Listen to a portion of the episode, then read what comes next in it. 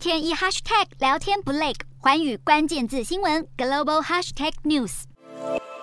地缘政治影响下，南韩政府力拼巩固自家产业链，喊出十年内要培育十五万名的半导体人才。十九号，南韩教育部跟企业财政部等多个部门联合发表了半导体人才养成计划，不但放宽限制，大学院校半导体相关科系扩大招生，名额最多上看五千七百人，而且只要符合科系设立和教师人数的条件，就可能扩大规模。就连教学大楼和校区等指标也大幅松绑。目标是将南韩半导体的从业人数从去年统计的十七万七千人，冲上二零三一年的三十万四千人。分析指出，在少子化的趋势下，STEM 理工人才逐年递减，再加上毕业生有五 G、电动车和绿能等更多元的科技产业选择，使得亚洲国家半导体业陷入人才荒。耐人寻味的是，尹锡悦对打造半导体强国侃侃而谈，但说起三星电子副会长李在镕的特赦问题，态度秒变低调。八月十五号是南韩光复节，历任总统有行使特赦权的惯例，但是尹锡悦拒绝松口。这回名单上是否有三星集团的实职掌门人李在镕？另一方面，经济前景不确定性大增，已经打乱了企业的布局。其中，三星电子近期开始减少生产能够用在智慧型手机等设备的影像感应器半导体。另一方面，全球第二大记忆晶片制造商 SK 海力士的扩产计划也喊卡。早在三年前，由于预期全球记忆体晶片需求将会增加，SK 海力士承诺要重砸约一兆台币，在南韩中青北道的青州市新建 M 七工厂。但传出六月底的董事会上对这一项的计划踩了刹车，也凸显通膨跟战争重创全球经济，再加上韩元的贬值，都让南韩半导体业的前景充满变数。